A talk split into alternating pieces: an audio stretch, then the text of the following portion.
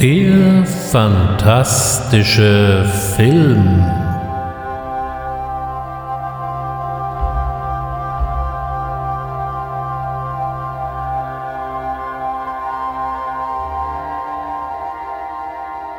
Herzlich willkommen zum fantastischen Film und heute nehme ich Sie mit zu einer italienisch-jugoslawisch-deutschen Koproduktion aus dem Jahre 1971.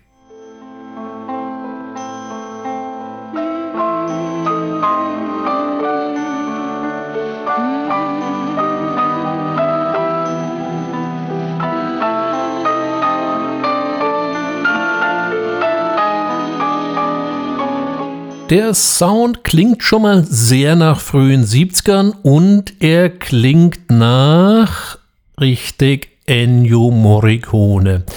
Wir reden hier von Malastrana, dem Debütwerk von Aldo Lado. Der Film erschien auch nochmal unter den schönen Titeln Das Todessyndrom, unter dem Skalpell des Teufels Paralyzed oder Short Night of the Glass Dolls. Letzterer Titel passt eigentlich am ehesten zum italienischen Original. La Corta Notte della Bambole di Vetro und heißt in Deutsch auch nichts anderes als die kurze Nacht der Glaspuppen. Über diesen Titel im Speziellen wird noch zu reden sein, aber mit was haben wir es hier eigentlich zu tun?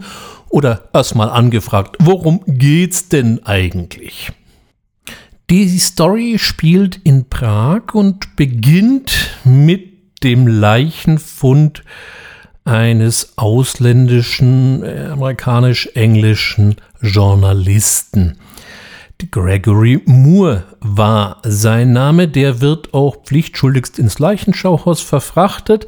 Das Einzige, was hier schon mal etwas seltsam erscheint, ist, dass sich keine Leichenstarre einstellt und auch die Temperatur des Körpers partout nicht sinken will. Das hat einen guten Grund und dieser ist, dass unser Hauptprotagonist Gregory Moore gar nicht tot ist, sondern aus irgendwelchen Gründen in einen tiefen katatonischen Koma-ähnlichen Zustand versetzt wurde. Er ist also bei Bewusstsein und ist sich seiner misslichen Lage durchaus bewusst. Die Story zerfällt jetzt hier in zwei Ebenen. Die eine zielt darauf ab, was in der Gegenwart passiert, das heißt, was wird alles mit der Leiche oder Pseudoleiche von Gregory Moore so angestellt, denn manchem kommt das doch ein bisschen komisch vor und es wird versucht, ihn wieder zu beleben. Vielleicht gelingt dies ja auch noch. Und auf der anderen Seite versucht sich eben der Protagonist zu erinnern, wie er eigentlich in diesen Zustand gekommen ist und was sich in den letzten Tagen da alles so abgespielt hat. Hier setzt die Geschichte damit ein, dass er seine tschechische Freundin in Prag wieder trifft. Die scheint wohl nicht in der Stadt ansässig zu sein. Und die beiden beschließen bei letzter Gelegenheit eben die tschechische Hauptstadt zu verlassen. Bei ihm ist es wohl so, dass sich das Mandat in Prag dem Ende entgegenneigt und er will eben den Moment nutzen und sie quasi mit aus dem damals ja noch sozialistischen Land mitnehmen. Aus dieser Idee wird jedoch nichts, als die Freundin Mira eben von jetzt auf gleich spurlos verschwindet. Allerdings hat sie ihr gesamtes Gepäck, ihre persönlichen Dinge und auch den Pass zurückgelassen, was natürlich sehr seltsam anmutet. Und der gute Gregory Moore macht sich jetzt auf die Suche nach seiner verschwundenen Geliebten. Unterstützt wird er dabei von seinen Redaktionskollegen und einer Kollegin, aber niemand ahnt, worauf er sich da wirklich eingelassen hat. Mehr sei an dieser Stelle nicht verraten. Der Film lohnt sich in jedem Fall. Er ist ein bisschen in Vergessenheit geraten und das ehrlich gesagt zu Unrecht. Werfen wir zunächst einmal einen Blick auf den Stab, der bei Malastrana alles mitspielt, und da finden wir speziell auch aus deutscher Sicht einige prominente Namen. Da wäre natürlich zunächst einmal Mario Adorf zu nennen, der einen herrlich desillusionierten Redaktionskollegen gibt und für sich in bester Adorfscher Manier vor sich hin rumpelt. Jean Sorel hat die Rolle des Gregory Moores übernommen und der ist für die damalige Zeit gar kein so unbekanntes Gesicht. Genrefreunden wird Jean Sorel vielleicht aus dem schönen Körper der Deborah ein Begriff sein. Er hat weiter mit Lucio Fulci nackt über Leichen gedreht oder eben auch Woman in a Lizard Skin, ebenfalls von Fulci. Letzterer wurde ja dann gerade in den 80er Jahren mit seinen Zombie-Filmen berühmt und vor allem berüchtigt, hat allerdings gerade in den 60ern und in den 70ern eine ganze Reihe von außerordentlich beachtenswerten Filmen auch vorgelegt, die mit Zombies nun mal so gar nichts zu tun hatten. Weiterhin finden wir, was zumindest so den Genrefilm angeht, Jean Sorel bei Paranoia von Umberto Lenzi oder eben auch einem anderen Giallo Love Inferno. Und jetzt habe ich natürlich so einen Begriff gerade genannt, den wir mal etwas näher durchleuchten müssen, äh, insbesondere weil Malastrana auch immer sehr gerne als Giallo klassifiziert wird und ich an dieser Stelle doch mal wieder widersprechen muss. Giallo war erst einmal die Überbezeichnung der italienischen Kriminalliteratur.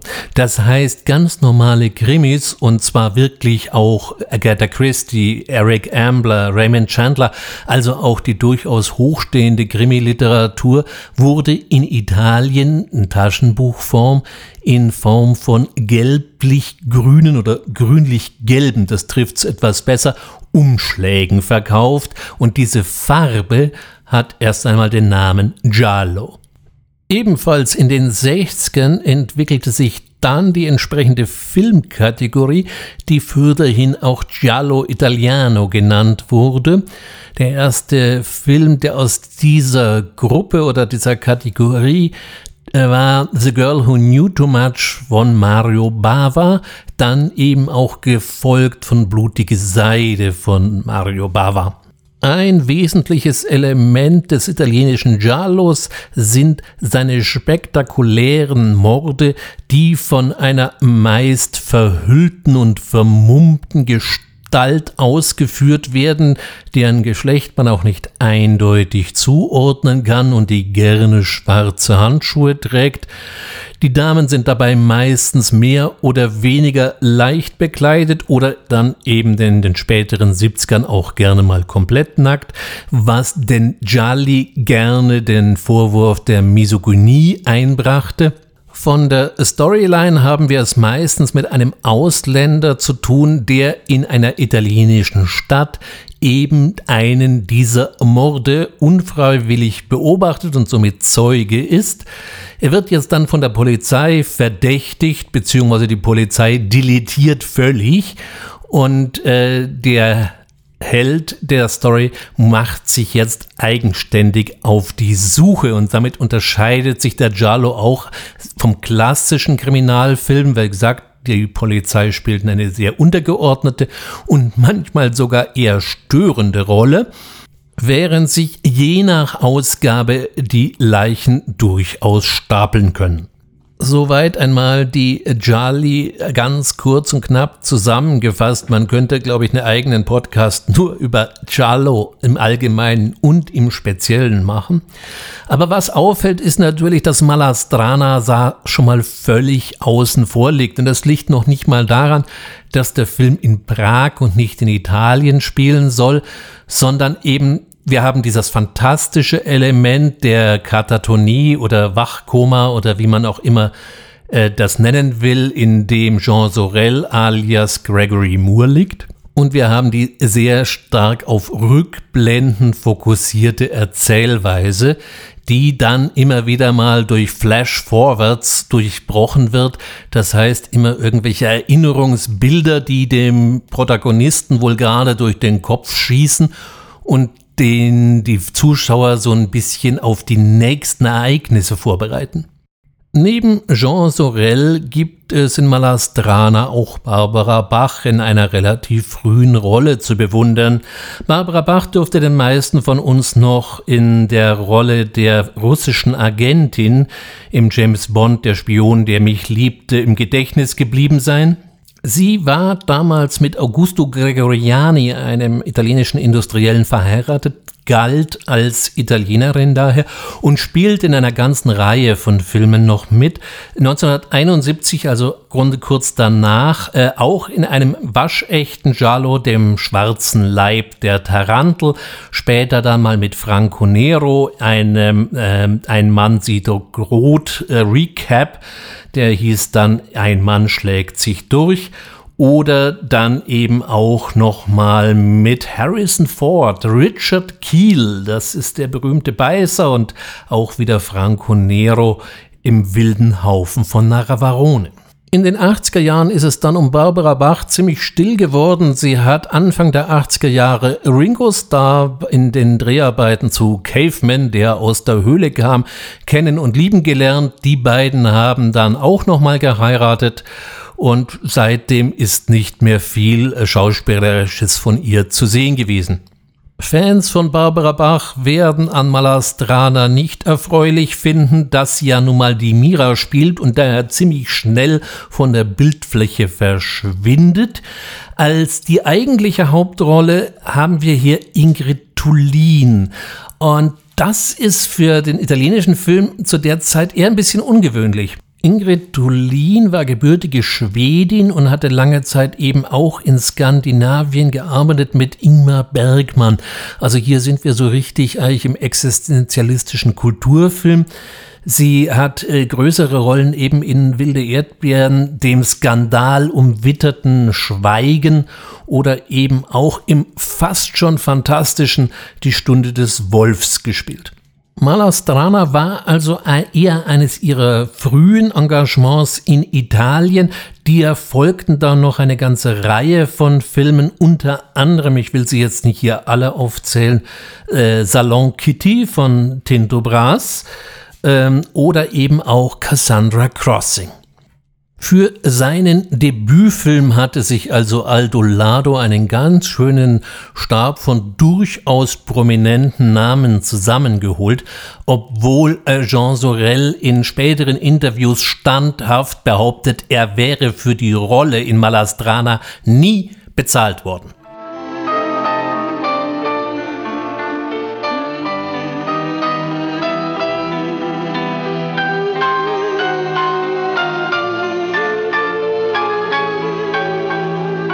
Wie so häufig im italienischen Film war auch Aldolado, als er seinen ersten Film dann schließlich drehte, kein unbeschriebenes Blatt. Er hatte vorher Drehbücher geschrieben und war Regieassistent unter anderem unter Bernardo Bertolucci.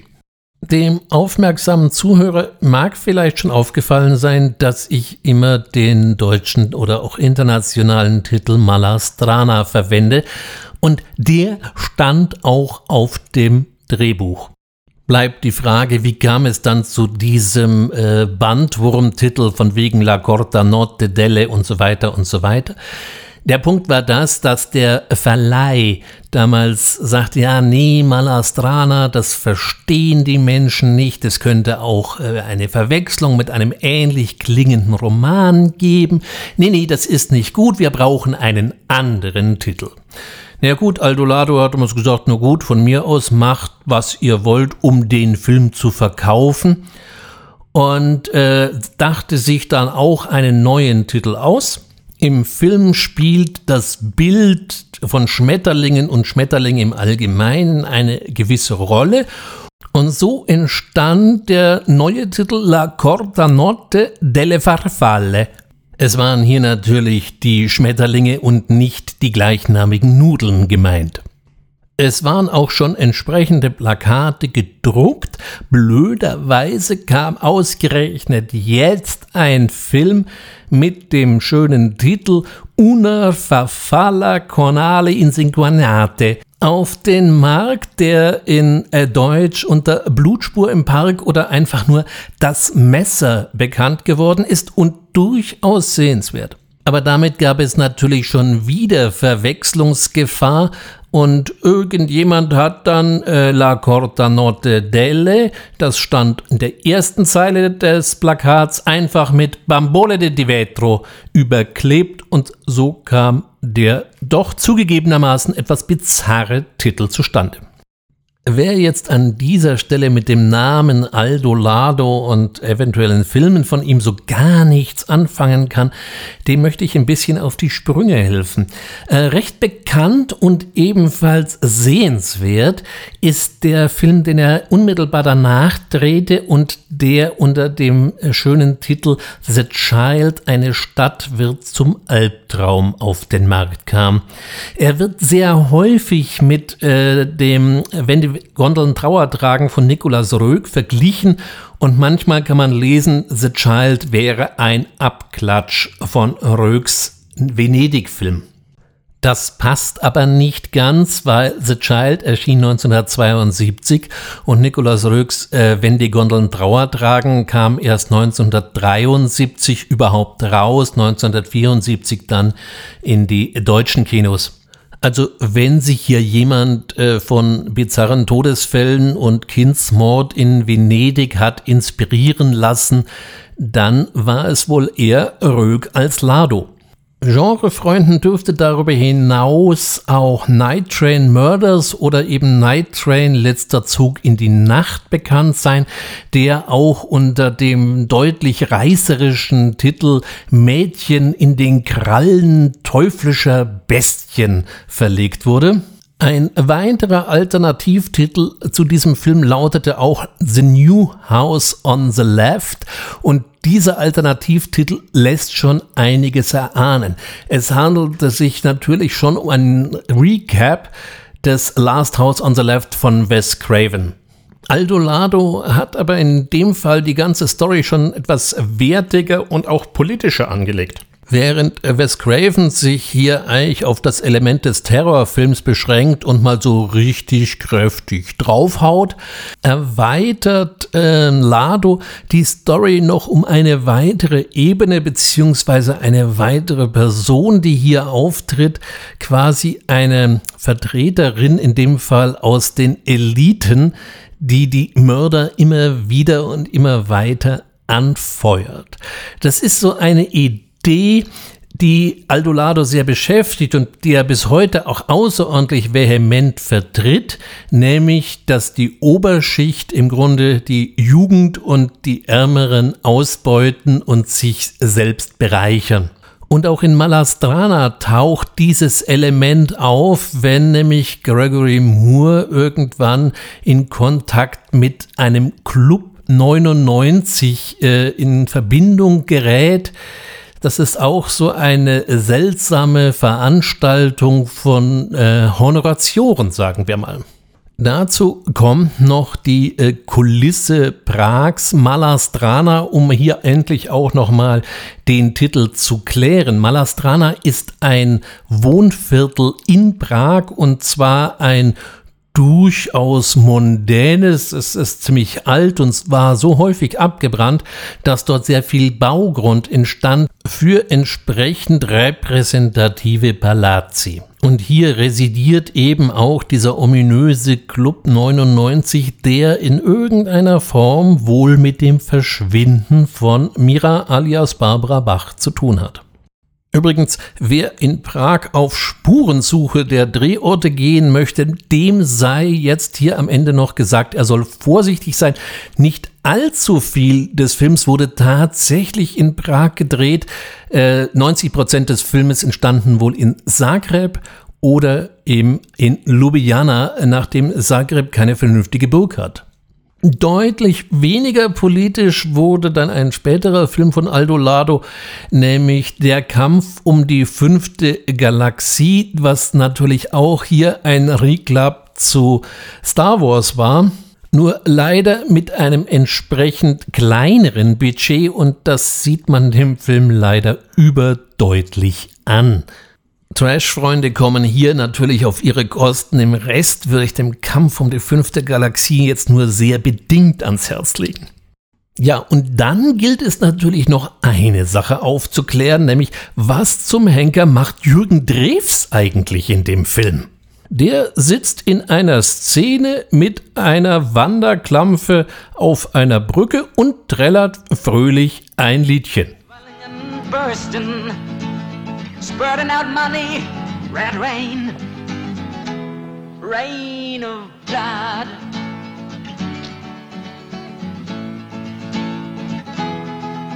Oh, why don't you let butterflies with gaily colored wings fly free in the clear skies?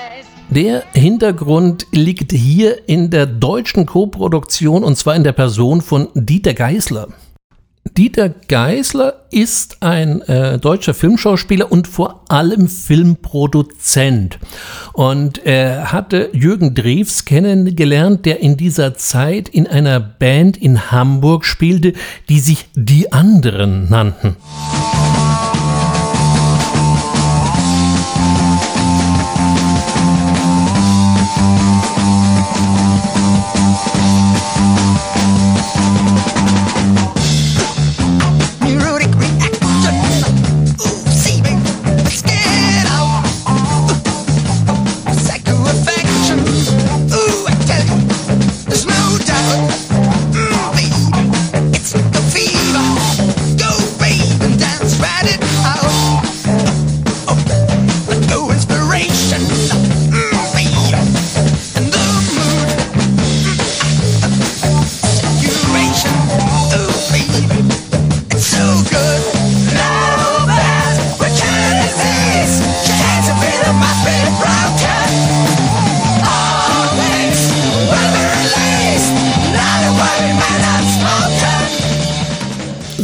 Progressiv klangen 1968 die anderen.